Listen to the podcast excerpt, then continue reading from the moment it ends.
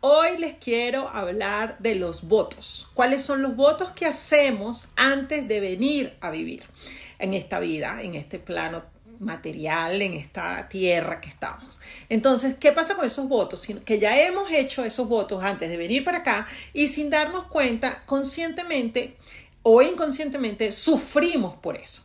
Uno de los votos más comunes es el voto de celibato, donde nosotros escogimos vivir solos, pero aquí vivimos en una demanda constante de tener pareja, de que queremos tener pareja, de que queremos vivir esa experiencia, que nosotros queremos tener eso. Y como hicimos el voto, pues no podemos. Además está el voto de castidad, donde nosotros pues cuidamos y elegimos vivir castos y puros, ¿no? Entonces, ¿qué pasa? También nos afectan las relaciones que logramos crear.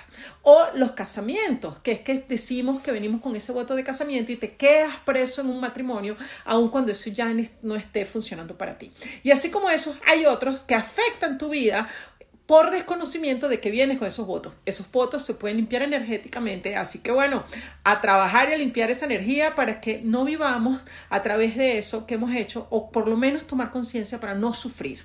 Un beso grande.